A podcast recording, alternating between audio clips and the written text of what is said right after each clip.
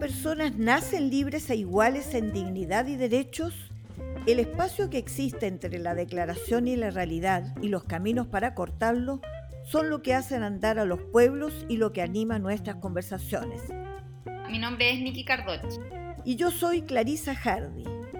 Y esto es Entre Iguales, un podcast producido por el Instituto Igualdad y patrocinado por la Fundación Friedrich Hebert. Un nuevo programa de nuestro podcast Entre Iguales que como todas las semanas, les recuerdo, tiene dos partes.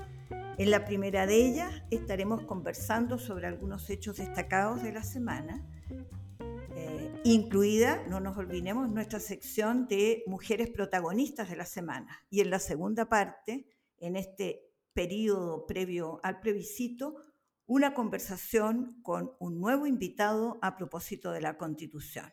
Y para esta primera parte nos acompaña la periodista Nikki Cardoch, quien a partir de hoy nos va a acompañar una vez al mes. Hola Nikki, ¿cómo estás? Hola Clarisa, bien y tú? ¿Cómo anda todo? Eh, acá estamos con esta eh, responsabilidad que tenemos de informar eh, frente al proceso constituyente. Niki, hemos tenido un par de hechos bien importantes a destacar esta semana, ¿no es así? Así es, nosotros hemos estado con una semana bastante contingente y te cuento que eh, dentro de las noticias de estos últimos días está este proyecto de Plan C que ingresan los senadores Rincón y Walker para la reforma convocar un nuevo plebiscito en caso de que gane el rechazo. ¿Qué opinas sobre eso? Mira, les contamos también un poquito a quienes nos están escuchando en este eh, capítulo del programa. Los senadores de la DC, eh, Jimena Rincón y Matías Walker, hacen eh, esta, entrega de proyecto, reafirmando además su apoyo a la opción de rechazo en el plebiscito del próximo 4 de septiembre, que señala que el presidente de la República tiene un plazo de 30 días para mandar la reforma constitucional con los mecanismos a plebiscitar. Ellos dicen, ¿por qué hacen esto? Porque nos interesa que el presidente sea parte de este proceso y sea la ciudadanía quien decida.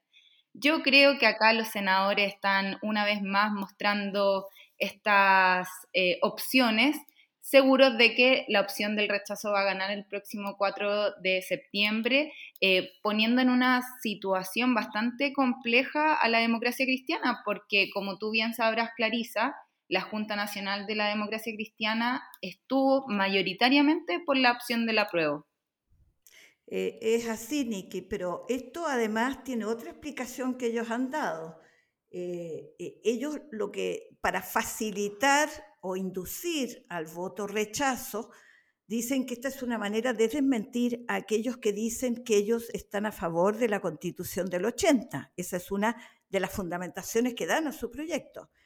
Mira, Niki, yo no juzgo intenciones, jamás pensaría atribuirles que ellos quieren defender la constitución del 80, pero objetivamente, y esto es importante que los ciudadanos y las ciudadanas lo sepan, es que en el momento en que gana el rechazo, y lo dice la reforma constitucional que habilitó el proceso constituyente que va a culminar con el plebiscito, que si ganara el rechazo, automáticamente queda vigente la constitución del 80. Por lo tanto, aun si no fuera la intención de ellos, de hecho se mantiene.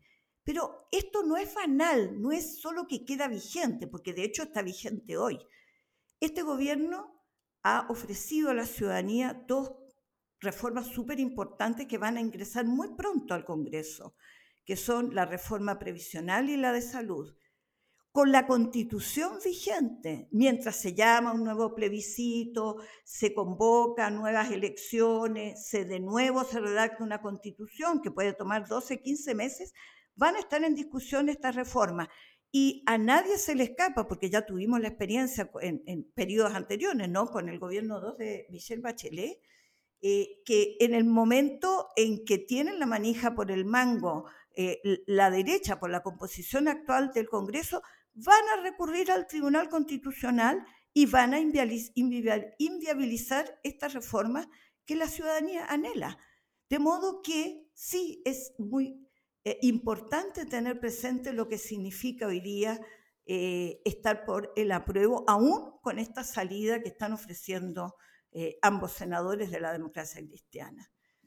Estoy muy de acuerdo con lo que dices, Clarisa. Yo creo que las posiciones que presentan los senadores, además, presentan una, situación de em, una propuesta de, de presentan, el, afirman más que nada que esta propuesta de, convención es mala, que tiene dividido al país, que no habla de un proceso que incluya, que cobije a todo y todas, pero esta propuesta de nueva constitución se realizó en un eh, ejercicio histórico de soberanía popular.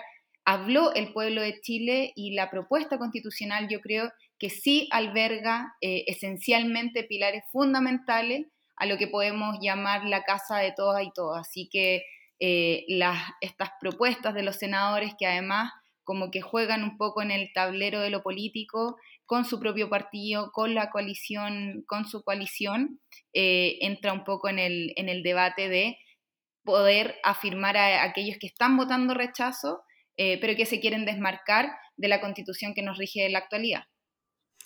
Bueno, Niki, está hoy día en la capacidad eh, de eh, la ciudadanía de dirigir de manera informada respecto del texto constitucional precisamente este tipo de situaciones.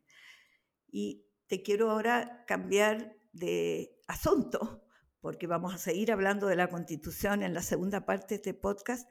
Nosotros hace un par de semanas inauguramos la sección de las mujeres protagonistas de la semana. ¿Quién es a tu juicio la mujer, en tu opinión, la mujer protagonista de la semana? Yo creo, Clarisa, que la mujer que ha marcado un poco la pauta de la semana ha sido sin duda la expresidenta Michelle Bachelet.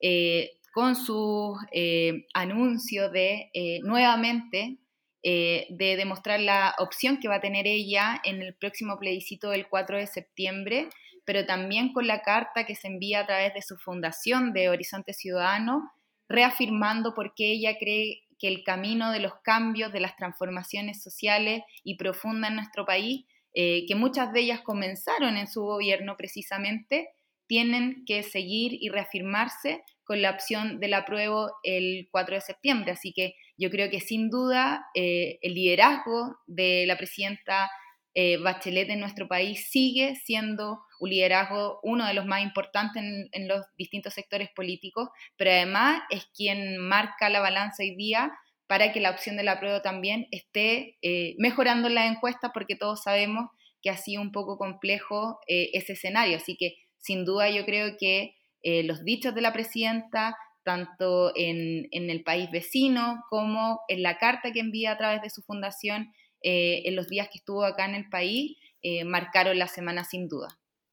Bueno, comparto plenamente y yo quiero poner a otra mujer protagonista, tal vez bastante más desconocida que ella, pero no por eso eh, menos relevante. Hay muchas personas, muchas mujeres en este país que con su trabajo silencioso, sin publicidad, eh, sin ser una persona conocida, con gran compromiso por la comunidad, por el país, por la sociedad, también hacen eh, eh, protagónicas sus vidas.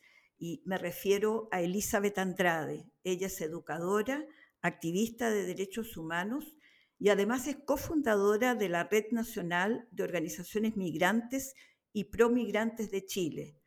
Y lo más importante, su trabajo ha sido reconocido ahora al recibir el Premio Nacional de Derechos Humanos del año 2022. Así que tenemos a estas dos grandes mujeres como protagonistas de la semana. Nikki, y si nos fue el tiempo, porque tenemos un entrevistado eh, de lujo para la segunda parte. Tenemos al ex senador y actual ministro de la Vivienda, Carlos Montes. Así que muchas gracias y nos vemos la próxima, el próximo mes contigo. Una vez por mes te tendremos a ti, Nicky. Así que eh, muchas gracias y nos vamos a la segunda parte. Nos estamos viendo, Clarisa. Muchas gracias y que disfrute la conversación con el invitado que se viene. Tal como señalamos en la primera parte de este podcast Intriguales, nuestro invitado de hoy es el ex senador y actual ministro de Vivienda y Urbanismo, Carlos Montes. Eh, yo sé que sobran las presentaciones con una figura como la del ministro Montes, pero nunca está de más recordarla. Eh, economista de profesión, regresó a Chile de un exilio forzado después de haber sido preso de la dictadura y sometido a torturas de las que no habla. Largos años de trabajo eh, en su comuna, eh, una vez que volvió, en su comuna biográfica, La Florida, finalmente lo llevan en democracia al Congreso. Diputado que además fue elegido por sus pares como el mejor diputado. ¿Más de una vez, ministro? fue elegido el mejor diputado? Seis veces. Seis veces. Es decir, no cabe duda que ha sido el mejor diputado. Después de lo cual llega a senador eh, en una competencia en que además le gana a quien era la senadora en ejercicio en aquel entonces, Soledad Alvear. Y además fue una figura clave siempre, tanto en la Cámara de Diputados como en el Senado, en la Comisión de Hacienda y en la Comisión de Vivienda. Y cuando ya estaba por retirarse finalmente de esta primera línea, yo no sé, tendrá que decirnos si a descansar o volver a hacer el trabajo de terreno que ha sido como parte de su propia vida, eh, el presidente Boric lo invita a ser ministro de Vivienda. Queremos agradecerle que se haga tiempo este martes 26 de julio, siendo las 21.30 de la noche, fuera de su horario laboral y me imagino que muy cansado. Bienvenido, ministro, a este programa del podcast Integrales.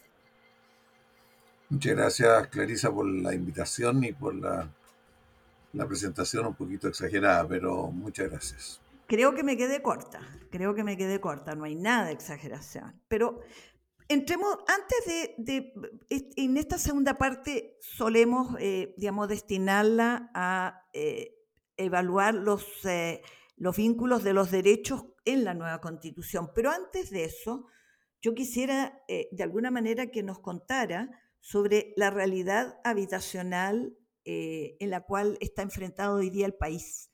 Yo me imagino que como eh, eh, senador y, además en la Comisión de Vivienda, tuvo tiempo para darse cuenta de lo fuerte que esto era. Yo no sé si la realidad ha sido aún más seria, más problemática de lo que imaginó como ministro, cuando era senador.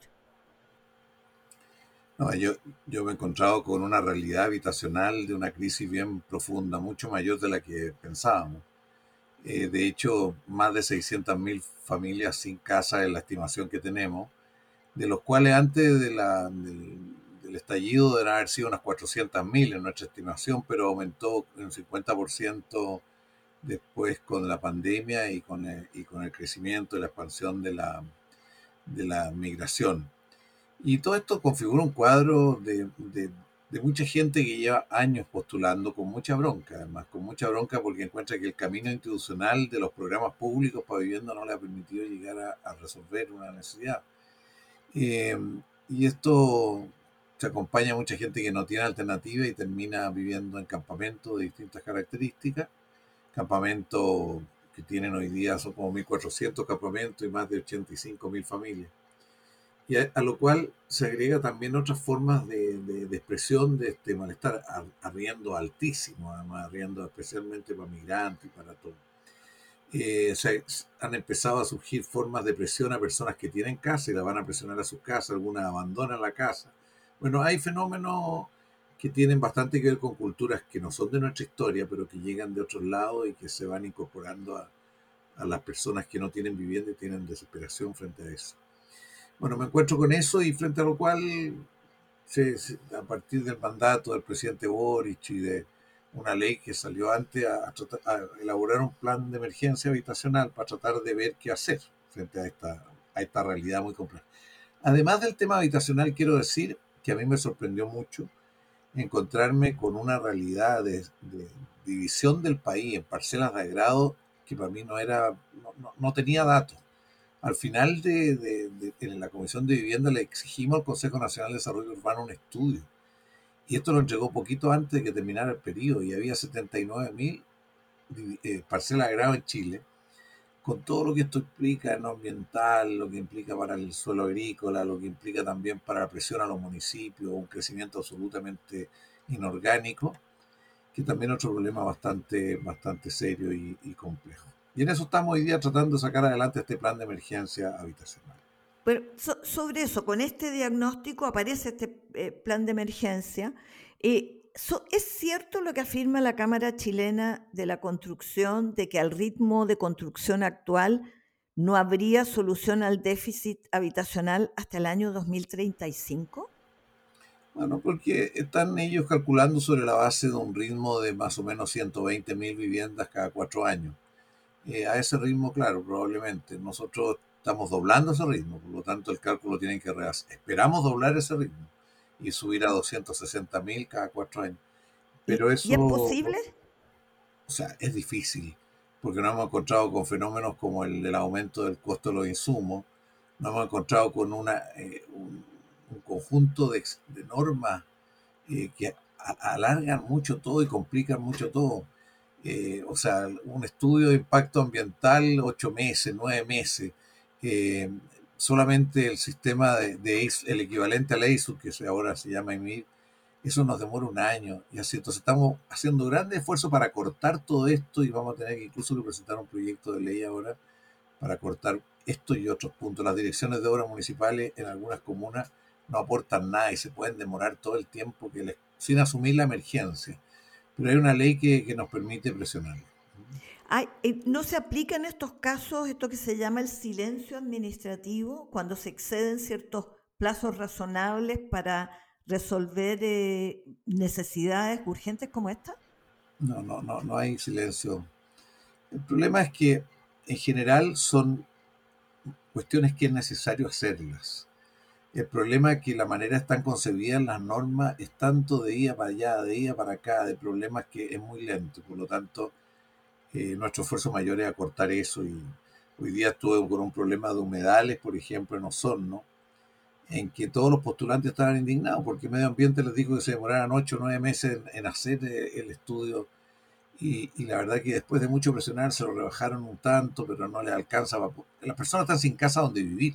Entonces el problema es bastante urgente. Entonces esto son cuestiones previas a empezar a construir la casa.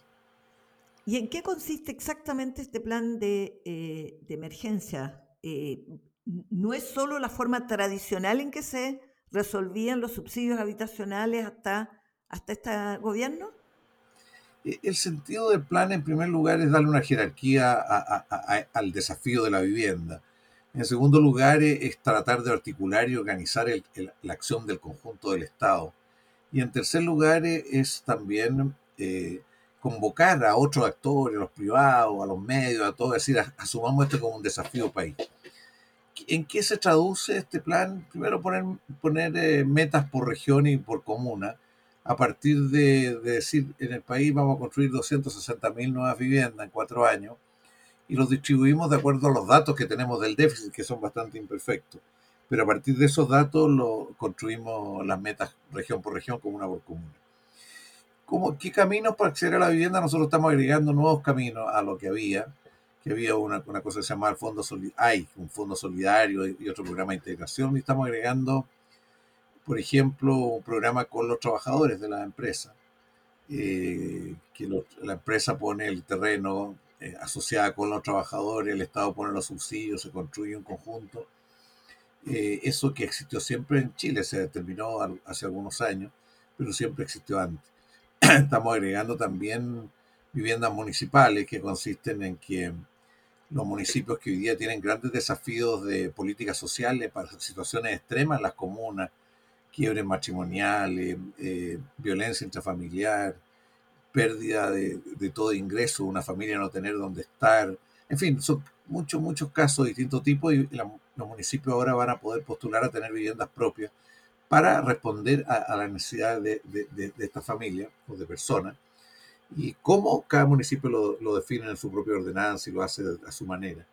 Después tenemos lo que se llama un programa de, que el, el, serbio va a construir por su cuenta, no va a tener todas las mediaciones complejas que se fueron creando y va a volver a tener una ejecución directa. Y eso nos va nos está permitiendo avanzar y en otros casos a comprar, también estamos comprando edificios hechos. Eh, la, otra cosa dentro de esto es los pequeños condominios que existían, le estamos dando potencia, que tiene mucho que ver con los sitios de las antiguas operaciones sitio que que se pueden construir de una vivienda, se puede pasar a tres.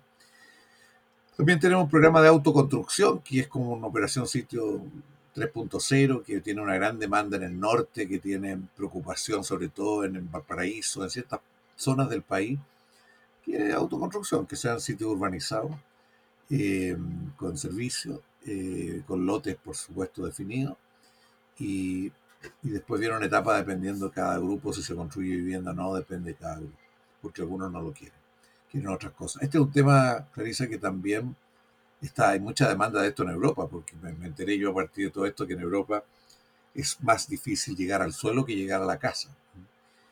Bueno, además hay, otro, hay otras líneas programáticas que es todo en las eh, viviendas públicas para arriendo. Eh, tenemos también una agilización de todo el programa de vivienda rural que está totalmente congelado. En fin, son 10 caminos para llegar a la vivienda. Y, todo esto además, nosotros queremos incentivar las cooperativas donde se pueda, que eso es muy, muy lento, pero también a, incentivar la vivienda industrializada. Hoy día mucha vivienda de, sectores de alto ingreso es industrializada. Las partes se producen en otro lugar y se trasladan al lugar donde se monta. Esto permite en algunos casos, como ya no ha ocurrido en un conjunto en, en O'Higgins, en Rancagua, montar un edificio en cuatro meses, por ejemplo.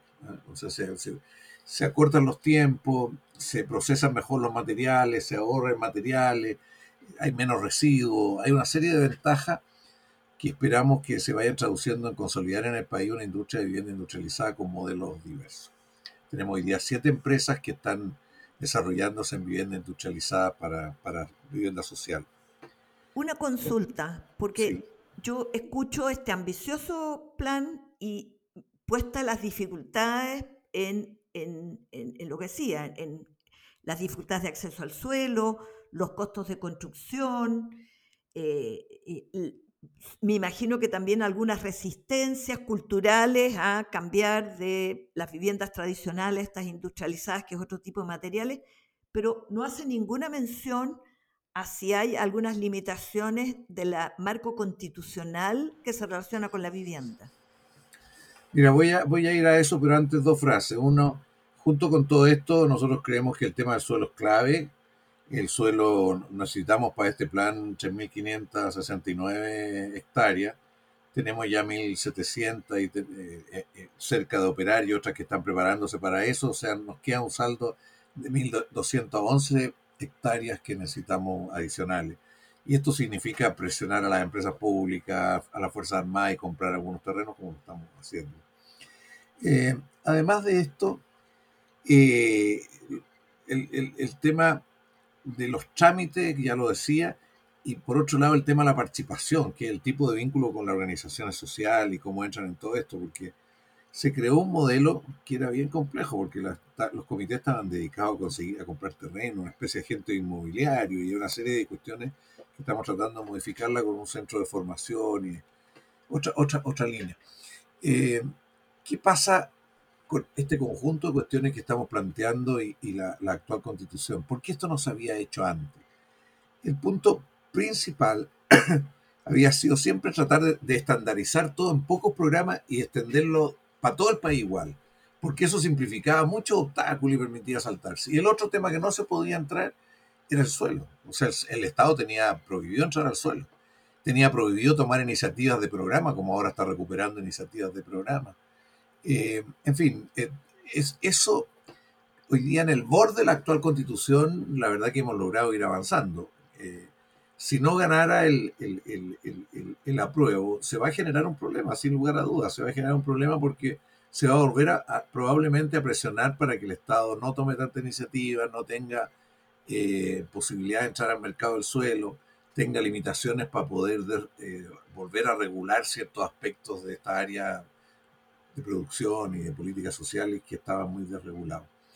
Eh, yo creo que es muy importante el espíritu y el ánimo y el clima que se da con la idea de ponerle importancia central a ciertas demandas sociales y darle el carácter de derecho a la vivienda, la, la, vivienda como un derecho y también la ciudad como un derecho, con un Estado que tiene capacidades para hacerlo y con entender que la propiedad privada tiene que asumir responsabilidades de sociedad. Pero, eh, digamos, entiendo, eh, eh, son dos cosas las que quiero preguntarle, ministro. Una tiene que ver con un concepto que probablemente en la nueva constitución es mucho más amplio sobre el derecho a una vivienda digna, que va mucho más allá de tener acceso material a una habitación, que es habitabilidad, equipamiento, disponibilidad de servicios, ubicación adecuada, bueno, pertinencia cultural, sobre todo pensando en, los pueblos indígenas y no solo en las zonas rurales, sino particularmente también en las zonas urbanas. Esto le da más herramientas, además, supongo, al Ejecutivo para articular estas dificultades que dice encuentra de otros sectores que debieran estar eh, junto con eh, eh, ayudar al déficit habitacional, contemplando un modo de construir ciudad distinto, me imagino. O sea, yo, yo creo que en la manera de construir ciudad, si uno mira lo que ha ocurrido en muchas de las ciudades, particularmente Santiago, en los últimos 30 años, el nivel de inversión ha sido realmente impresionante. Pero eso no no ha permitido producir mejores ciudades, fundamentalmente porque no se ha puesto en el centro la ciudad como un espacio de encuentro y de convivencia de los seres humanos y ha estado muy presionado por el vehículo, los vehículos y también por eh, la inmobiliaria, por ciertos, porque no ha habido Estado capaz de articular lo que es el bien común en torno a crear una ciudad para todos. El Estado ha sido muy débil. Aquí el problema en las ciudades no, más que nada ha sido la debilidad que ha tenido el Estado para jugar roles más, más definidos. Se han tratado de usar distintos resquicios para darle más peso al Estado en muchas cosas. Hemos ido, fuimos muchas veces al Tribunal Constitucional por estos temas, en fin. Eh, y costaba mucho. Eh, esto del derecho a la vivienda, creo que es bien importante decirlo que varios países de América Latina lo tienen. ¿ah? Y de hecho Chile podríamos decir que lo tiene en la medida que está dentro de los acuerdos internacionales, que teníamos que asumirlo de esa manera.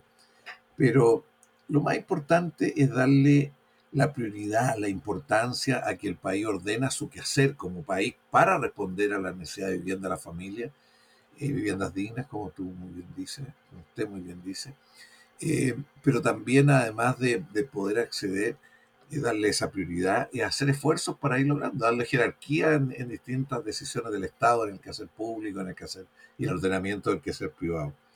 Si uno mirara para atrás, sobre todo en el campo de, de exenciones tributarias, en los tiempos que se construyeron viviendas de más baja calidad, la franquicia tributaria que tenían el conjunto de las viviendas de alto ingreso en el país era, yo estimo unos 30 mil millones de dólares que se destinaron a viviendas de alto de ingresos mayores, digamos, o sea, viviendas por esto del IVA a la construcción que se distribuía, que se devolvía el 65% del IVA. Cuestión que surgió para otro objeto en la época de la dictadura, pero se mantuvo, se mantuvo y se distorsionó y plata se fue a, muchas de las viviendas de alto ingreso en este país se construyeron con una franquicia de esa naturaleza que representó, este año representa 800 millones de dólares, este año, el año, en fin, todavía representa, a pesar de que en el gobierno de la presidenta Bachelet lo fuimos rebajando significativamente. Bueno, eh, entonces yo creo que el cambio constitucional tiene que ver con una manera de pensar el país, organizar el país en muchas dimensiones, una de las cuales vivienda y ciudad, que son claves para la forma de, vincularse entre los seres humanos, entre las personas eh, y resolver problemas tan urgentes como la, como la vivienda. Chile podría haber hecho mucho más. Y paradojalmente, cuestión que hay que investigarlo mucho más, en el, uno de los periodos de mayor crecimiento de Chile se produjo este nuevo déficit. Había, tuvimos el 90 un déficit espectacular, muy grande, que heredamos de la dictadura, pero ahora volvió a crecer, no al nivel anterior, pero volvió a crecer el déficit al nivel que, que, tenemos ahora y hay que preguntarse por qué. Y la verdad que el análisis que hasta ahora tenemos es que el, los programas públicos no funcionaron en las grandes ciudades por la gran especulación del suelo inicialmente. Eso desencadenó el, la acumulación de un segmento social sin posibilidad de acceder a la vivienda y provocó la, la, situación en que hoy día estamos.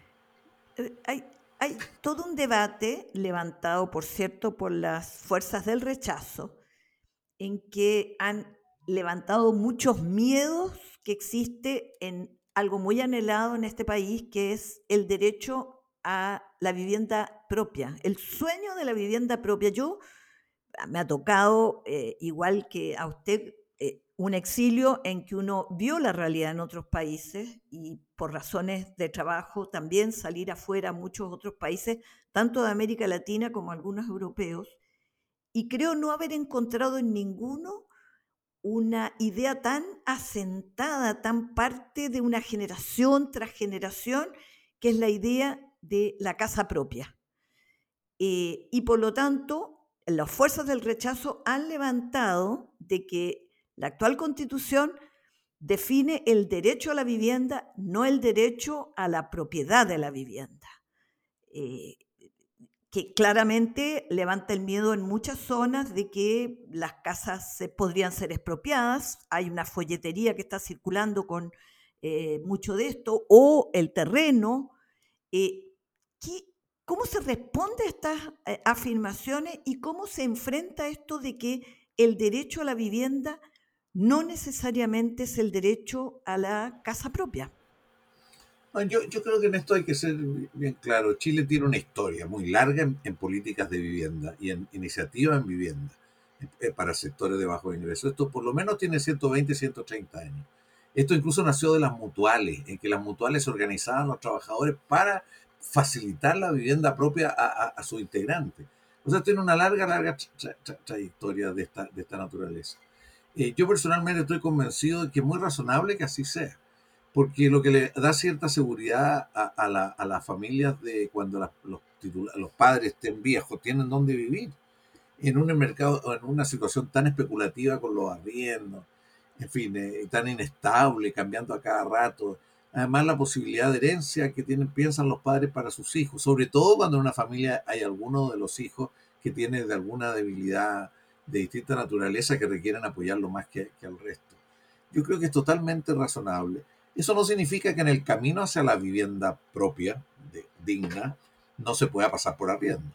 Y lo nuevo que estamos incorporando ahora es pensar en vivienda pública para arriendo, que no, eso nunca se ha hecho en Chile. No hay historia al respecto de eso, prácticamente nada.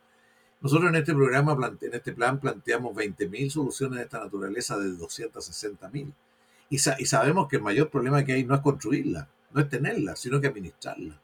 O sea, el tema de los arriendos tiene muchas, muchas complejidades porque requiere cultura de todo en eso, pero también requiere capacidades concretas de tratar con la, diversidad y la complejidad.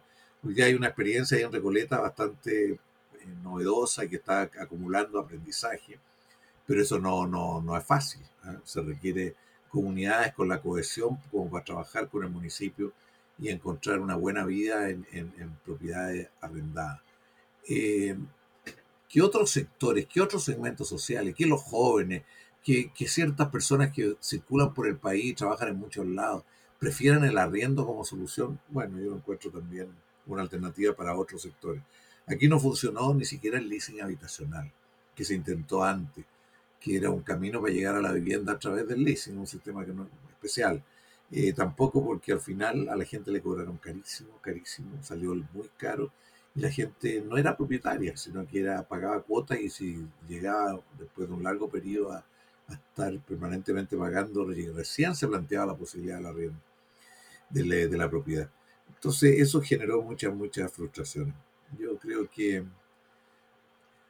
Chile, Chile va a seguir siendo una cultura de, propietarios, de tener propiedad individual. Y dado que eso es así y que hay una cultura nacional eh, muy acentrada en la materia, y para terminar, porque le tenemos que dejar el tiempo para que descanse, eh, ¿qué le diría a aquellos que están levantando estos miedos, o más bien qué le diría a la población que escucha de que está amenazada la vivienda propia con la nueva constitución, que es una de las herramientas que está usando eh, las fuerzas del rechazo precisamente para que aquellos que están indecisos eh, tengan, eh, digamos, dudas sobre el sentido de aprobar esta nueva constitución.